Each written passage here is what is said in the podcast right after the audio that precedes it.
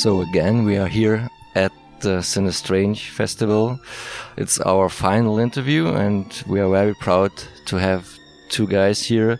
It's Connor Heaney and John Walsh from the Harryhausen Foundation. Let's introduce yourself uh, to the audience. What are you doing for the foundation? What's your job? And what do you do with the rest of your time? So, my name's Connor Heaney, and I'm the collections manager with the foundation. So, I deal with the day to day business of the fantastic collection which Ray Harryhausen left. It is a archive which consists of approximately 50,000 items. Ray Harryhausen never threw anything away in his entire life. And so I have the pleasure and the privilege of working with Ray's archive on a daily basis. Um, the under the bonnet things such as uh, spreadsheets and archival software, but also promoting Ray's work on social media and arranging events, presentations, and celebrations of Ray's work. Um, it's a real privilege and a joy, and it's fantastic to be here at the Cinema Strange Festival in Braunschweig, celebrating the anniversary of Earth versus the Flying Saucers, which is a film that turns 60 this year, unbelievably. Hello, I'm John Walsh. I'm a trustee of the Ray and Diana Harryhausen Foundation.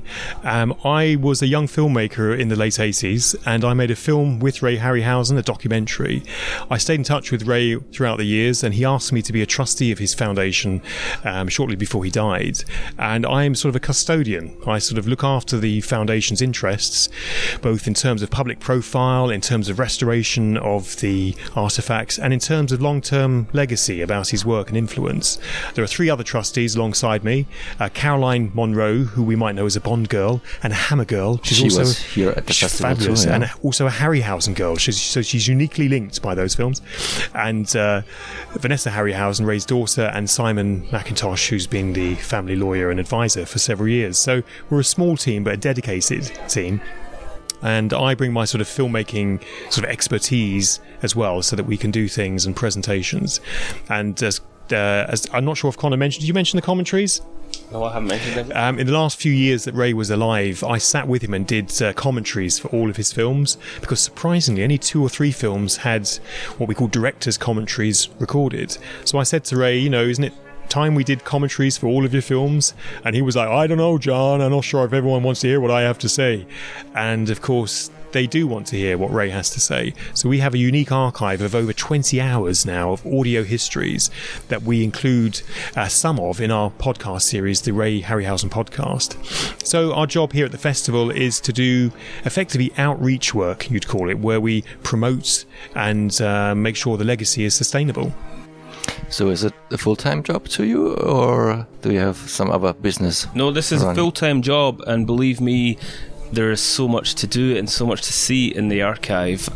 We have a really good idea of the bulk of the collection, but there are treasures hidden away in every corner. So we are now looking towards putting together Ray's collection in a manner where it will be understood not just in the next three or four years, but for decades to come.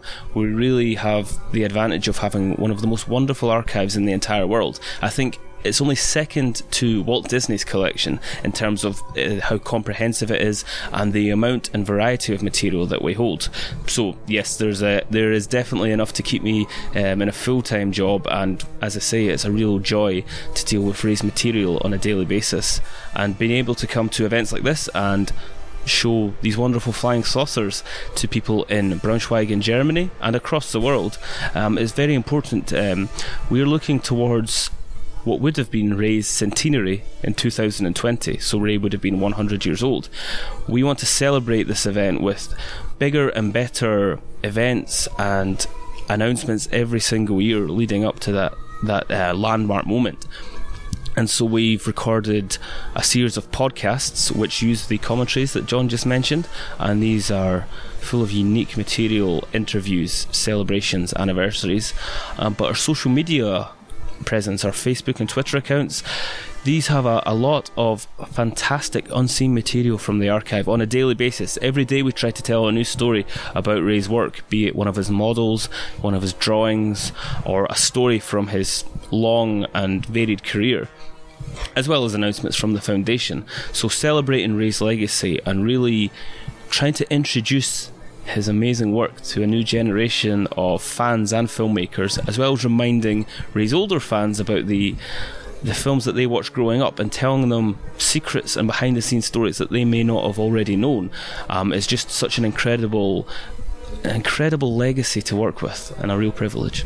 So, how you got in touch with the Cinestrange people um, who started the well, I think Professor Rolf Giesen from the uh, Cinematheque in Berlin was a friend of Ray's, so he uh, he introduced us. He um, knows a lot of people. Oh yes, yes. Well, he's a he's I know he's a very well respected academic um, film theorist here in, in Germany. So he's a friend of he was a friend of Ray's. Um, he got in touch with us and mentioned that the uh, there's a Cinestrange festival taking place, and what we saw this as was a fantastic opportunity to celebrate Earth versus the Flying Saucers what we uh, screened here at the festival was the European premiere of a colorized version of the film. So in 2008, Ray supervised the colorization of three of his movies. Now, colorization is very controversial amongst lots of fans and filmmakers, but the fact is that when Ray imagined these films, he didn't imagine them in black and white, he imagined color movies. But because of the era, 1956, filming it in colour would have been incredibly expensive and quite technically difficult too, so the films were in black and white. Using modern technology, the films were colorized, and Ray was there during this process. So he was happy. If Ray hadn't been happy with how the films looked, they would never have been seen. But now these uh, colour editions are available on Blu ray um, and DVD and you have the option of seeing both. So if you want to watch the color version, it's there. If you want to watch it in black and white, it's there. And you can even push a button on your remote to change. So you can swap. And that's what I did. I was like, wow, this is incredible. Annoying my wife because the whole film, I was like, look how it looks in color. This is the original. This is the black and white. So people have the option of both and they've been restored and they look fantastic. So being able to show that to the people of the Cine Strange Festival, along with a presentation about the film, because it's a historically important film as well as being a fantastic movie movie to watch, uh, we were able to deliver a presentation on the behind the scenes um, story of Earth versus the Flying Saucer. The context, the people that Ray worked with, his sketches, storyboards, and key drawings, the design of the models, and you know the film's legacy. So these models that you see in front of you were designed by Ray Harryhausen and actually built by his father, Fred Harryhausen, who was a machinist, a very talented man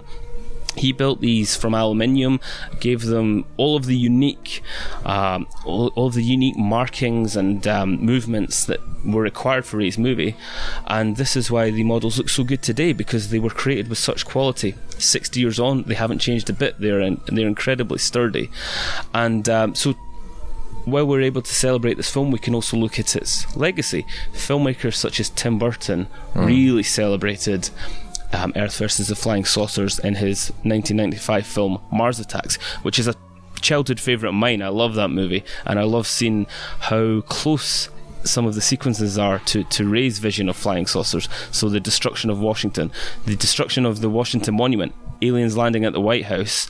But of course, another big film from the mid 90s, Independence Day, really follows the template of Earth versus the Flying Saucer, including aliens landing on the White flying saucers landing on the White House, Ray really was the first to show the destruction of major landmarks in this fashion. Uh-huh. If you think about it now, it's a cinema cliche. Ray was really the first person to do it. And what's incredible is that in Earth versus a Flying Saucer, they didn't have the money for a high speed camera to film a model being blown up, so Ray had to demolish the buildings brick by brick. So when the flying saucer flies into the Capitol building, all the bricks fall. Ray had to hang these bricks on wire and stop motion, brick by brick. Unbelievable. No one would do anything like that now, and it's so unique and so special, yeah. and that's why it stayed in the minds of filmmakers such as Roland Emmerich and Tim Burton. Yeah. You said more than 50,000 items in the collection. Was it, what is it worth in total, and or what are these sources? Do you get offers to sell them? I think, but I, I know you won't. But can is there even a number to think about?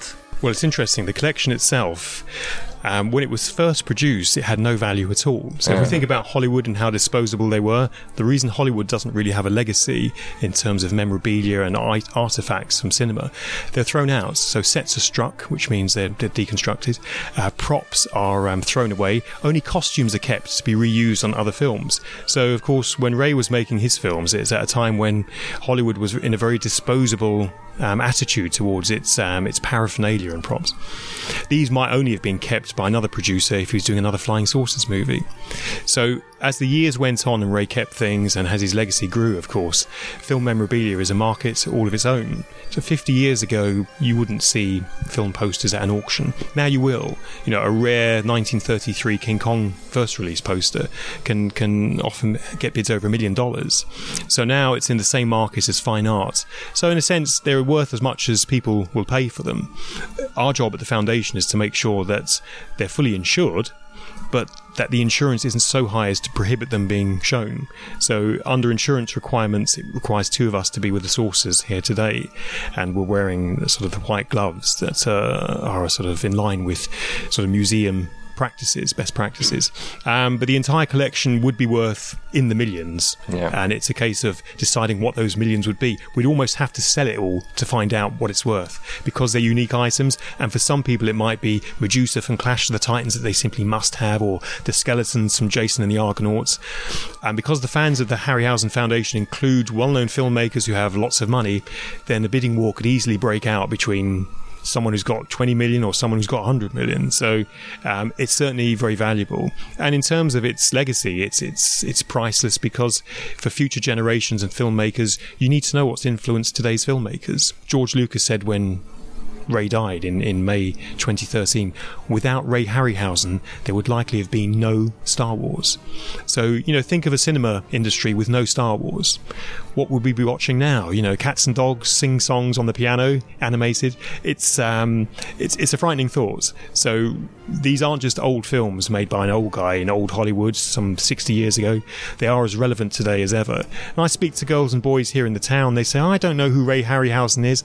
I show them some pictures. Oh, yes, I love Bubo the Owl from Clash of the Titans, or I love the Skeletons. So I would say virtually everyone with a television set has seen these films at some time or other. If they do or don't know the names of the films of the filmmakers, that's something else. And it's our job at the foundation to make sure that people don't forget. And that's, I suppose, in a, in a, in a nutshell, our mission statement. You know, don't forget, it's Ray Harryhausen. Is a part of the collection uh, shown in the museum somewhere, or is it just in a dark room, no light, no air, to keep it in the statues like they have been? Yeah, well, the, the 50,000 strong collection is in now one space for the first time ever in Ray's um, lifetime. He kept it in different places and spaces. Um, but they are exhibited. I mean, this is a mini exhibit you're seeing Yeah. here. But of course, we do it on a larger scale with different museums. In Berlin, it was on display for several years.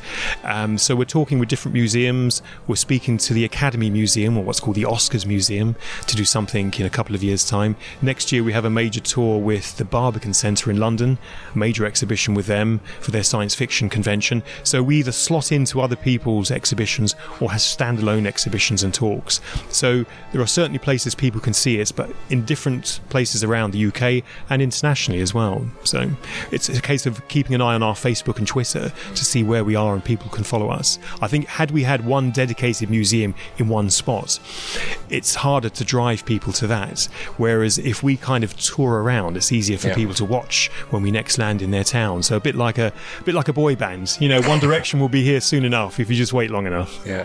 So my favorite uh, Harryhausen films are the the Sindbads. And what are yours? What your personal favorites? Actually, I'd agree with you. My favourite Harryhausen film is The Seventh Voyage of Sinbad Yeah. from 1958. Um, it's a wonderful film, uh, very enjoyable to watch. Um, just because of the story and because of the creatures. Interestingly, I hosted a screening of that film in Glasgow, in Scotland, last month. To a cinema full of children. Um, it was a children getting free day. I was quite worried because I did a presentation similar to what I did in uh, Cinestrange, Okay. full young, very young kids, and I thought with iPhones and PlayStations, they might not pay attention. In fact, it was the opposite. The kids were absolutely transfixed. They watched the entire film. They were cheering the hero. They were booing the villain. They were really getting involved with the action, gasping when the Cyclops comes on screen or when the dragon appears. And after the film, I did another just a a little presentation about Ray Harryhausen, and I was surrounded by children asking questions like, How do you make an armature? How do you make a model? How did he make the models move? When are you coming back? You know, so these. Um, these films really have stood the test of time, and I think Seventh Voyage of Sinbad is a landmark because this was a film in 1958 that eight year old George Lucas, nine year old Steven Spielberg, seven year old John Landis Phil Tippett, Dennis Muren, so many others were going to the cinema and seeing stop motion animation on the screen in colour for the first time, and it just blew them away, it blew their minds. And that's such a big bang moment because the legacy of that is, of course, Star Wars, Jurassic Park, so many other fantastic films.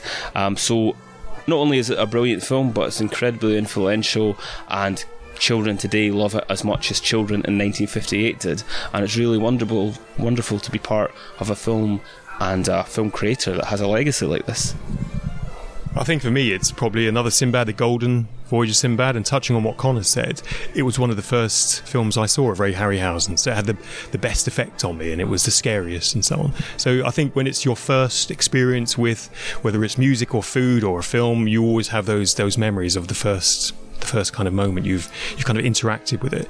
Um, but you know, I would ask Ray what his favourite sequences were, and it's a common question he gets asked. So people have favourite sequences and favourite films, and sometimes they're not all always one in the same. But um, we ask people online to tell us what their favourites are, and we try and kind of keep a rolling top ten of it. Um, but in a recent poll, the UK listings magazine Radio Times, which is a listings magazine for television, film, and radio, and it's the UK's biggest selling magazine held a poll to find out what the favourite movie monster of all time was. And interestingly, um, we were just pipped to the top spot um, by the Alien from Ridley Scott's Alien, which has been in 10 or so movies over the last 20 years with billions of dollars spent. But in the number two position, with only a fraction of a percentage point between them, were the skeletons from Jason and the Argonauts, or the children of the Hydra's teeth, as all the nerd fanboys would call them. Um, so that's a film that's um, over 50 years old. The skeletons only appear in the last 10 minutes, so for that to have as much impact as the Alien franchise is quite something. So something's happening. You know, we're, either we're doing something right or Ray is doing something right, but these films are as relevant commercially as well as artistically as they've ever been. Yeah. As a filmmaker, um, I'm interested in do you know some other filmmakers who still do it this way, in a bigger way, not animating a short movie? So is this still alive, or is it just too complicated, too expensive nowadays, compared with uh, CGI effects to do a special effect this way? It's actually the opposite. So, what's called the digital workflow um, is much more expensive than what's called the photochemical workflow or the film workflow. So, Ray worked on his own um, with a 35mm movie camera and with just the props on a desktop. Um, the only downside with photochemical is you can't see what you've done until the next day when your rushes are delivered. With digital animation, you need a, a much larger team working with you, so it's a much bigger investment. So it would be if much, you do it good. if you do it good, you know the problem is everyone's using the same software. So in the same way we all have the same phones and toasters and so on, special effects are using the same computers and software, so they all have the same look. So if you're destroying downtown Metropolis or uh, or uptown Gotham, it all looks the same and you know you don't have that singular vision from one filmmaker. So if you were a puppeteer and you're coming to work on the new Muppet movie and you'd created your own puppet based on your personality, or if I create one on my personality, that would be unique to us. Ray did the same. His creatures and their performance were unique to him. So how he would represent shyness or aggression or, or flirting um, character, which he did in some of the films, is unique to his individual performance. To try and get a committee to do that is very difficult between render artists and animators. You can make it look photoreal, you can make it look smooth, but if it's if it's dead in the eyes, which so much CGI is, it just becomes background. So in the Ray Harryhausen film, it can be scarier to see one creature come slowly into the temple with a her big snake's tail and a snake's head than it is to see an army of 5,000 orcs coming over the horizon. You know, you can show people the same sequence, uh, strap them to a heart monitor, and you'll find the truth. So there is a Czech filmmaker, Karel Zeman. Do you know him?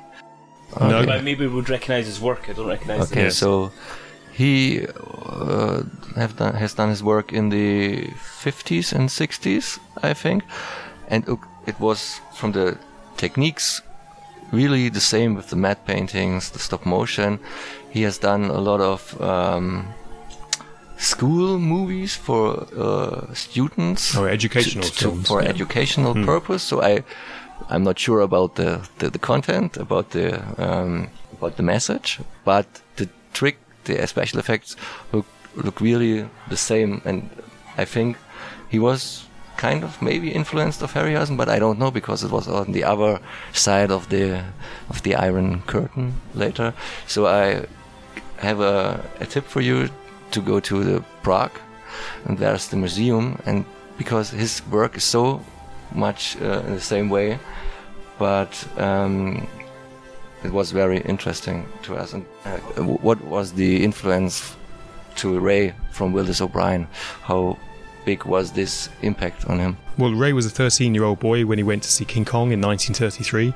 And when he came out of the cinema, he wasn't the same ever again. He wanted to find out how the effects were achieved. Was it a, a, man in a suit? Was it a giant robot? Or was it, as it turned out to be, a small puppet on an intricate set? So there weren't many books around at the time, and of course the studio was very reluctant to let other filmmakers know how the process was achieved. But he eventually found out, and he ended up working with Willis O'Brien after he'd seen some of his, his early animations, um, fairy tale animations, and worked with Willis O'Brien on The Mighty Joe Young, which won an Academy Award. So he was very much um, under the spell, if you like, of Willis's work, and he was certainly his mentor. And he went on to develop some of the films that Willis never made, such as uh, The Valley of Gwangi. But um, there are filmmakers today like Nick Park who are working in animation. Stop motion is coming back, and in Ray's career, Jim Dan- Jim Danforth and Steve Archer, who'd worked on Clash of the Titans, were some of the other players in the animation field. But it's very small. If you were making a film today and you wanted to do a stop motion creature feature like this, it would be hard to find many people. There are a few.